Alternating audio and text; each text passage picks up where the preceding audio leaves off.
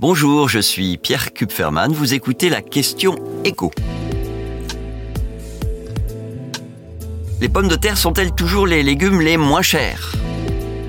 Mauvaise nouvelle pour les amateurs de frites ou de purée cet été, le prix des pommes de terre est en très nette hausse, à tel point qu'en ce moment, les légumes les moins chers qu'on trouve dans les rayons des supermarchés, bah, ce ne sont plus les patates, ce sont les courgettes. Selon les relevés de l'INSEE, qui portent sur euh, pour le coup tous les magasins, les pommes de terre coûtaient en juin dernier 17% plus cher qu'en juin 2022. Et la hausse est encore plus spectaculaire quand on regarde l'évolution des prix depuis le début de l'année. Si on prend le, prix dans les supermarchés du sac de pommes de terre de 5 kg, celui qu'on achète quand on mange beaucoup de pommes de terre et qu'on veut la payer moins cher au kilo. Eh bien ce sac, il coûtait en moyenne en juillet 6,50 euros contre 4,55 euros en janvier dernier. Ça fait une augmentation de 43%.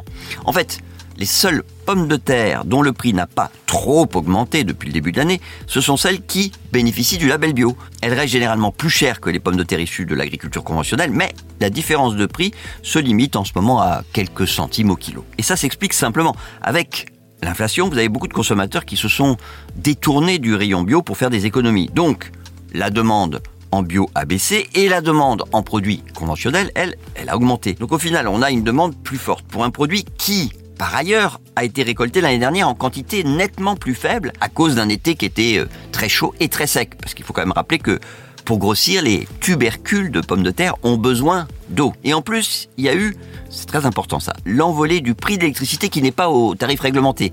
Or, les pommes de terre, elles sont stockées dans des chambres froides qui consomment beaucoup d'énergie. Donc les producteurs, ils ont eu peur de ne pas pouvoir imposer des hausses de prix plutôt en fin de saison qui leur permettraient de compenser leur facture d'électricité. Et donc ils ont préféré moins stocker pour consommer moins d'électricité. Et donc bah, moins de production et moins de stock, ça fait que cet été, il y a moins de réserves qu'en temps normal.